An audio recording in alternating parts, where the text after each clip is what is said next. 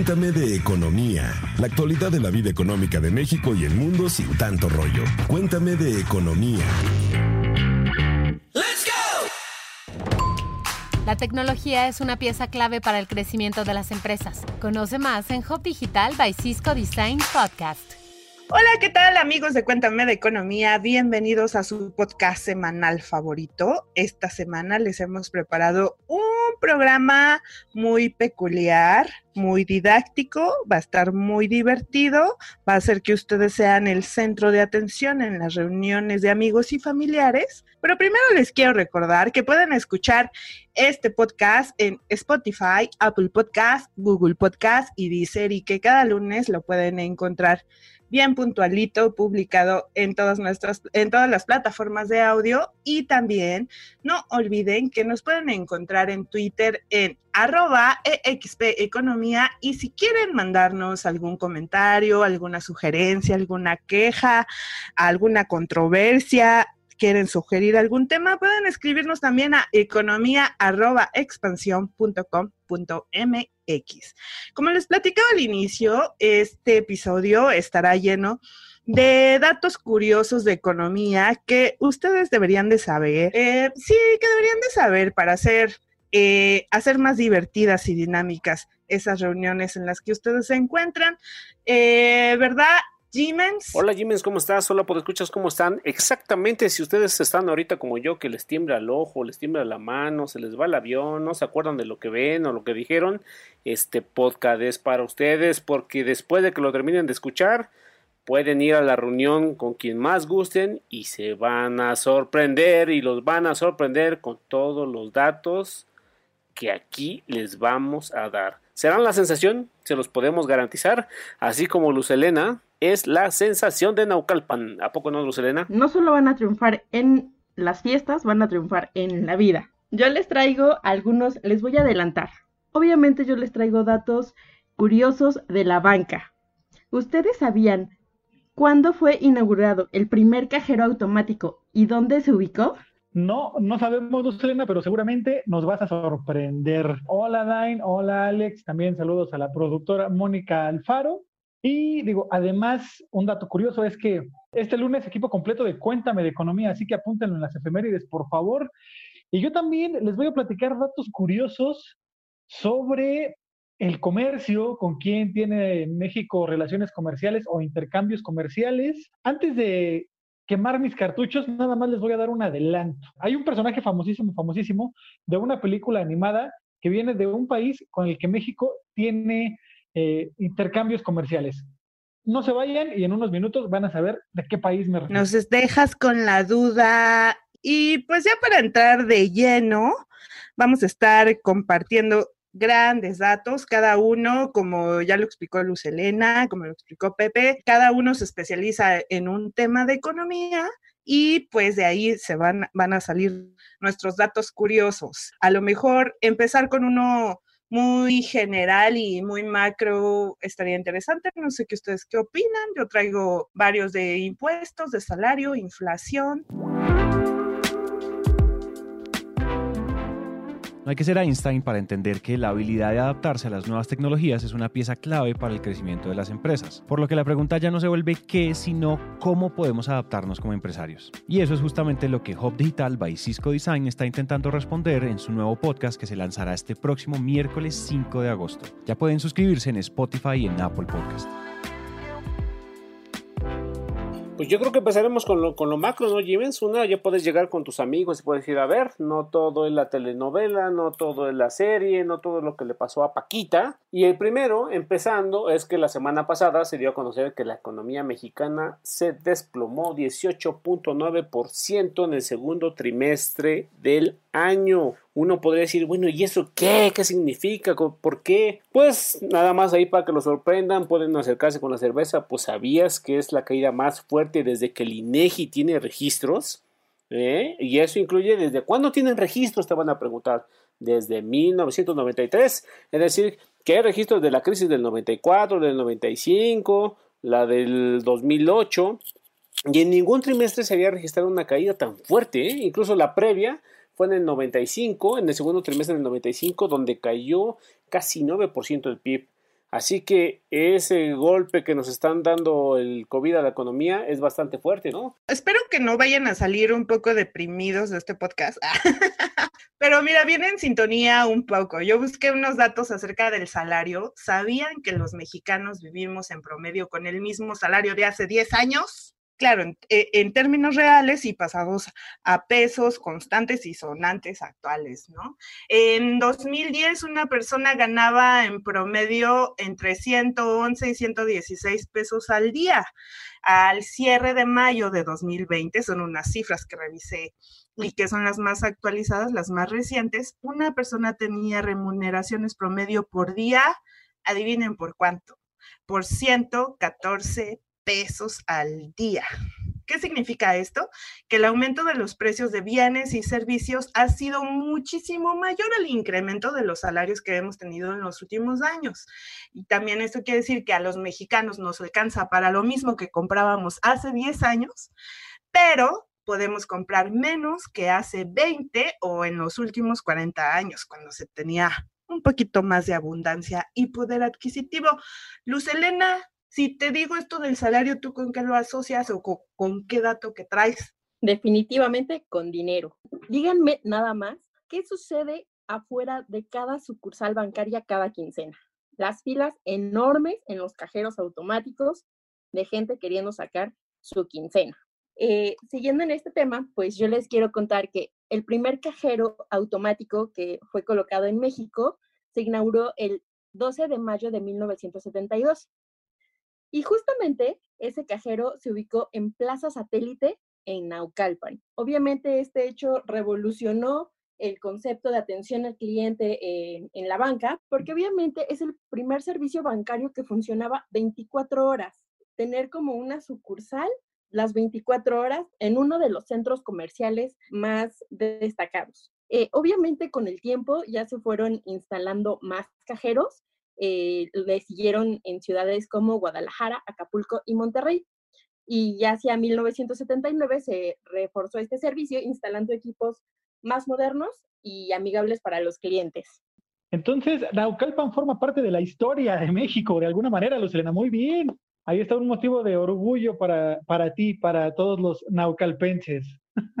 y ahora, siguiendo con esto del dinero, no siempre se han utilizado billetes, no siempre se han utilizado monedas, y pues esto de las transacciones comerciales comienza incluso desde antes de la historia moderna, desde antes de que conociéramos escrituras, de que conociéramos la imprenta, comienza desde que el ser humano se volvió sedentario, desde que descubrió la agricultura, la ganadería, pero en aquel entonces, antes del dinero, repito, pues intercambiaban productos. No sé, si tú sembrabas maíz y yo tenía carne de algún animal, una parte de tu maíz me la dabas y yo te daba una parte de la carne que yo tenía para hacer eh, ya llevar el, eso del trueque ya a un terreno más para acá más conocido. En el México prehispánico, pues lo que se cambiaba mucho era el cacao, la obsidiana, el oro, y en aquel entonces, pues la, obsidiana tenía un valor mucho más alto que el oro, porque el oro solamente era utilizado para la elaboración de adornos y la obsidiana servía para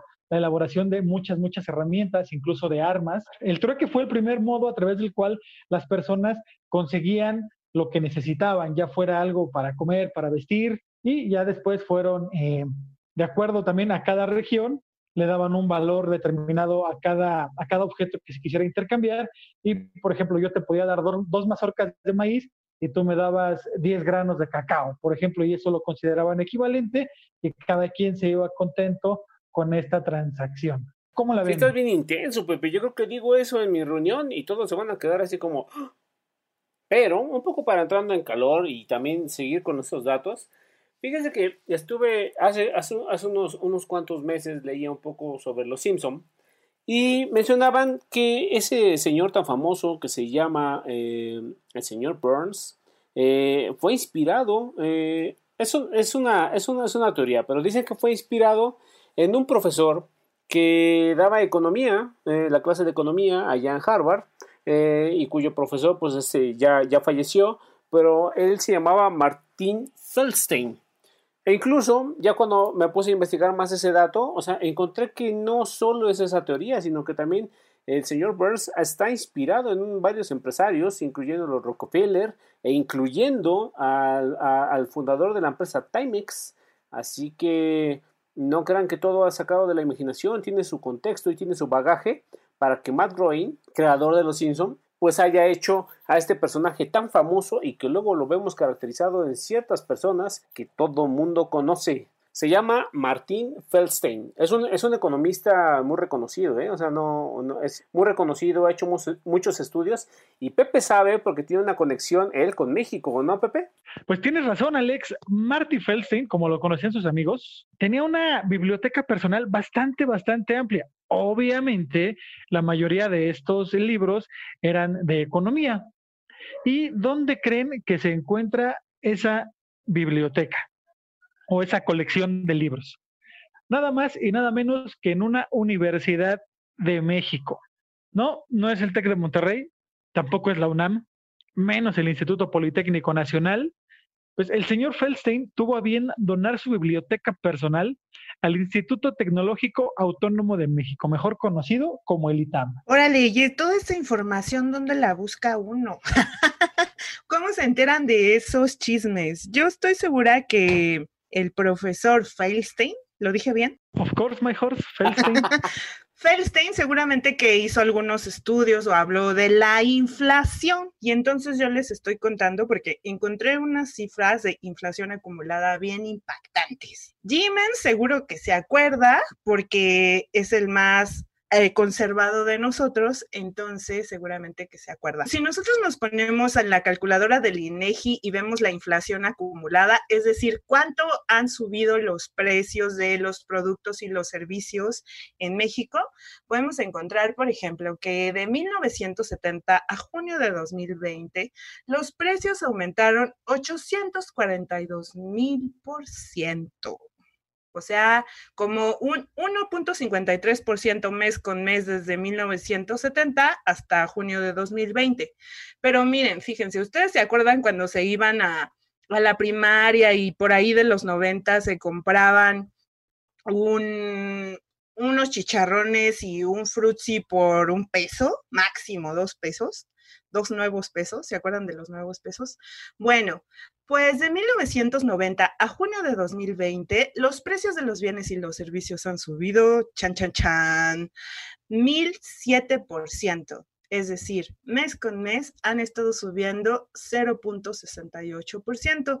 Y ya si nos vemos más millennial, en los últimos 20 años, del 2000 al 2020, estos precios han crecido 42.4%. Es decir, mes con mes los precios han subido 0.31%. Y pues claro, esto explica mucho del por qué los mexicanos seguimos ganando lo mismo que hace 10 e incluso 20 años. E incluso, Jimmy, ahorita que estás hablando de la inflación, te voy a dar otro dato interesante que salió en el periodo neoliberal, pero ¿sabías que el Banco de México es autónomo desde 1994? Con esas reformas que impulsó un presidente muy famoso, priista, el cual no les voy a decir, si deben de adivinar, una, uno de los requisitos de esa independencia, de esa credibilidad que necesitaba México para combatir la inflación de ahí, de todas esas necesidades, nace la autonomía del Banco de México, del cual debemos de estar orgullosos, créanlo no, chicos. Pues justo ahora que mencionas al Banco de México, bueno, sabemos que Banco de México es el emisor de billetes aquí en, en México y entonces yo les tengo un dato curioso. ¿Sabían que a inicios de 1900 cada estado de la República tenía su propio billete? Mm si yo venía de Oaxaca y Pepe de Morelos, pero Bazán venía de Nuevo León, pues no podíamos hacer intercambio de, de, monedas, porque obviamente mi billete no era válido en el estado, en otro estado de la República. No sé si tú, Pepe, con toda la experiencia y con tus entrevistas en Casa de la Moneda, tengas algún otro dato curioso que sea mucho más que el mío. Pues mira, Luz, no sabía eso de que cada estado de la República tenía su propio billete, pero a ver, mata esta. Banco de México, sí, muy Banco de México, muy autónomo, yo las puedo de todas, todas, y yo soy el que imprime los billetes. Pero no, ¿quién crees que hace las monedas? Pues Banco de México, es obvio. No, no, no, no, no, ahí estás mal. Las monedas las acuña la Casa de Moneda de México, sí, por mandato del Banco Central, pero no las hace Banco de México. A ver, ¿quién mata esa? Yo tengo una para matarte, pero de la depresión, porque les voy a contar cuánto pagas de impuestos por cada litro de gasolina que pagas. Ahí te va. Por cada litro de gasolina que consumimos los mexicanos, pagamos cuatro tipos de impuestos. El IEPS federal, el IEPS estatal, el IEPS CO2 y el IVA. Por cada litro de Magna, que en promedio la semana pasada costó 18.72 en el país, pagaste 7 pesos con 62 centavos. Por cada litro de premium que compraste eh, más o menos en 19.12 pesos, pagaste 7.12 pesos por litro. Y por el diésel, que está más o menos en 19.85, pues adivina cuánto pagaste de impuestos. Tun, tun, 8.17 pesos. ¿Cómo ven? A ver, superen esa en tristeza. No, pues directo al bolsillo. Ahora sí ya me dejaron en shock todos ustedes dos. Pero ya un poco también entrando a la materia de, pues ya mí eso qué, la economía es una ciencia social que tiene muchos, muchos, muchos años, ha evolucionado bastante, pero ¿sabían que en la historia de los premios Nobel de Economía solamente hay dos mujeres? Y una es la estadounidense Elinor Ostrom y la otra es la francesa Esther Duflo. O sea que creo que aquí nos falta un poco de apertura para reconocer a las investigaciones que hacen grandes economistas mujeres eh, y las aportaciones que han hecho para mejorar la calidad de vida del mundo, ¿no? Claro, Jiménez, destacar la, la, importancia de las mujeres, no solo en la investigación, sino también en lo que aportamos a la, a la economía. Por ejemplo, en México todos los días el trabajo que realizan las mexicanas tiene un valor de 60 mil millones de pesos. Sin embargo, de este total, solo el 33.3% es remunerado. El resto no se paga porque, eh, pues, son generalmente pues mujeres que se dedican al hogar, al cuidado del hogar que no es pagado, al cuidado de personas. Así que como ven que la gran mayoría del trabajo que generamos las mujeres no es remunerado. A ver, ¿qué otro dato traen? A ver, para ustedes, ¿cuál es el símbolo nato del ahorro? ¿El colchoncito o el cochinito? El dinero. Sí, yo iba a decir esa de Pepe, del cochinito. Por ahí va. En realidad, uno de los primeros símbolos del ahorro fueron las ardillas. Y ustedes se preguntarán por qué. Pues bien, eh, las ardillas, mientras que los cerdos son considerados animales sagrados para culturas como la China, donde simbolizan la abundancia y la riqueza, las ardillas eh, son más bien consideradas en el término de la inversión. ¿Por qué? Porque ellas trabajan y consiguen sus alimentos, ¿no? Y van almacenando en un árbol para aquella época en la que pues solamente se van a dedicar a comer. Así que tiene que ver con la inversión. El puerquito no ha sido siempre el símbolo del ahorro, sino la ardilla.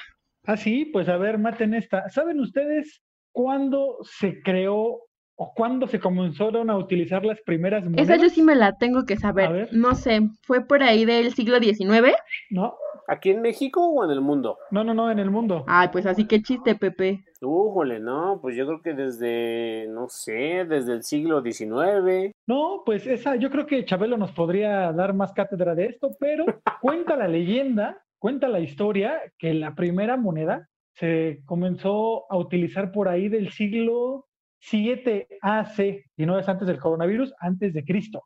Se llamaba electro y era una aleación de oro y plata en el reino de Lidia, lo que hoy se conoce como Turquía. Y bueno, ya sabemos también toda la aportación que hicieron los griegos para este el uso del dinero y que después los romanos con toda la toda la extensión de su imperio llevaron consigo las monedas y después de, los romanos y demás llegaron los españoles, los europeos a las tierras del continente americano y en México, pues las monedas que se empezaron a utilizar venían de España, las primeras, después de la conquista. Se presume, se calcula, porque no, no hay una, ahí no hay un dato seguro, pero al parecer las primeras monedas que se acuñaron ya en la Nueva España se hicieron en 1536. A ver, maten ese dato.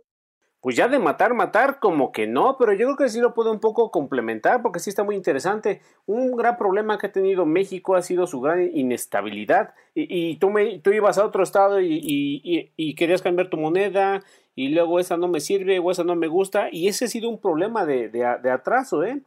¿Cómo no ponerse de acuerdo para que una moneda en todo el territorio nacional sea válida en esos tiempos? Eh, tuvo un impacto bastante negativo. ¿O no, Jiménez? Impactos negativos, porque siempre me tocan los impactos negativos porque soy la que cubre finanzas públicas, maldita sea. Tú los deprimes y nosotros los ponemos de buena. Ay, pues fíjense, seguramente que no sabían los datos negativos y tampoco sabían, ah, sí, seguramente que parte fundamental de la creación de monedas o de estos vales en papel, en, en metales, pues justamente se hicieron pues tras el objetivo de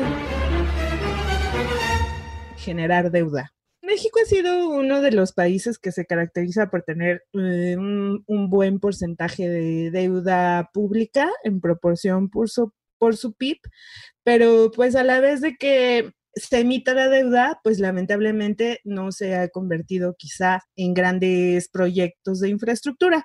Yo solamente les quiero decir que si en este momento tendríamos que pagar la deuda pública del país ¿Se acuerdan del FOBAPROA y todo eso que seguimos pagando? Bueno, en 2017, el nivel de, deuda por persona, ¿eh? estoy dando datos por persona. Si en este momento decidiéramos pagar, eh, tendríamos que pagar la deuda cada uno, tendría que aportar 85.902 pesos. Pero agárrense, porque con el efecto COVID, el CIEP, el Centro de Investigación Económica y Presupuestaria, prevé que para el cierre de 2020 el índice de deuda per cápita por persona, por cada habitante mexicano, o sea, va, a tener una deuda de entre 103 mil pesos y 104 mil 762 pesos. ¿Cómo ven? ¿Mm? No manches, me sentí más pobre. Pero incluso para un poco ahondar de eso, ya nada más, ¿alguien sabe cuánto vale el PIB de México? A ver, échenle, échenle, échenle. Ah, como 800 millones. ¿Son como 20 mil millones? Por ahí más o menos, pero échenle un número, es de dos dígitos. ¿De dos? Me fui muy Más, menos, más. 99. Uy, no, no, no, Lucelín. No, no, creo que, creo, creo que si hay un programa de concurso, creo que no vamos a ir nosotros cuatro porque vamos a perder, y eso lo sabe muy bien el escucha. Pues no, el, el PIB de México está cercano a 15 billones de pesos. Y uno me dirá, ¿y eso qué? ¿Qué significa o algo? Pues un poco para ver el impacto que ha tenido la crisis, eso valía el PIB en el 2013. O sea, se han borrado casi siete años toda esta crisis, esta desaceleración, ha borrado casi siete años de avance del PIB. Y este dato nos lo dio la, eh, la directora de análisis económico financiero de Banco Base, Gabriela Siller, y créanme que yo me quedé impactado. Puras tristezas nada más en este podcast. A ver, alégranos con un dato más, más, más bonito, más chévere, más curioso. ¿Recuerdan que cuando empezamos esto les dije de un país con el que México tiene relación comercial y que seguramente solo lo conocen por alguna película animada? Pues es momento de que les diga qué país. ¿Ustedes cuál creen que sea? Así uno que ni, ni, por, ni por aquí les pasa que México pudiera tener alguna relación comercial. No recuerdo ninguna. Azerbaiyán. No. Tasmania. No. Irak. No. Hawái. No, pero Hawái no es país. ya sé.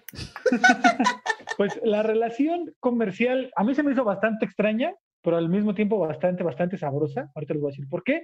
Es México-Madagascar. ¿Neta?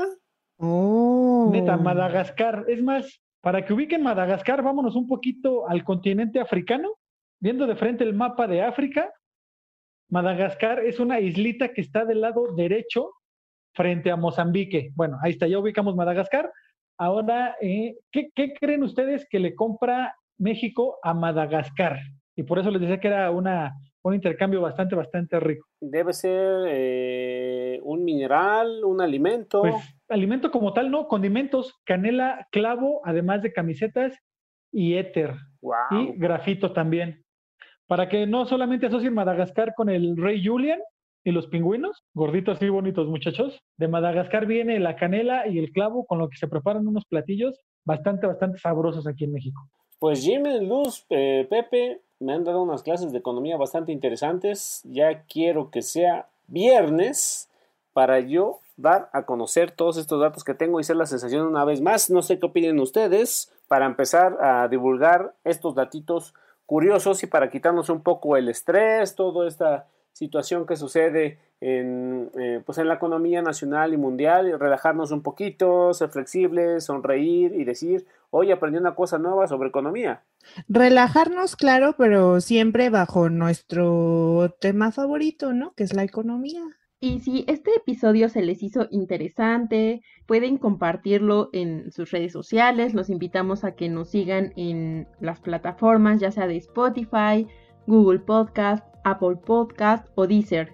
Además, pues si no les gusta algún dato curioso quieren saber más, por ejemplo, yo tengo fotos de los billetes de algunos estados. Si quieren que se los comparta, pues escríbanme a en Twitter a arroba Lucelena Sinache. Exactamente, Luz, así como, como dicen, ¿no? ¿Qué tal si por ahí me sale? No, es que yo la verdad, yo hago modelos matemáticos, estocásticos, pásame la, los números, los datos duros, porque yo soy bien serio y yo esas cosas. También pueden escribirnos, también pueden escribir a economía arroba expansión.com.mx o arroba abasan número 9 y si tienen algún dato interesante que también nos quieran compartir, por supuesto, nos lo pueden escribir. ¿Tienen alguna duda? Recuerden el hashtag Cuéntame tus dudas. ¿Tienen algún tema? ¿Tienen algo? Estamos aquí para trabajarlo y para presentarles la información más balanceada. ¿O no, Pepe? ¿O no, Jimens?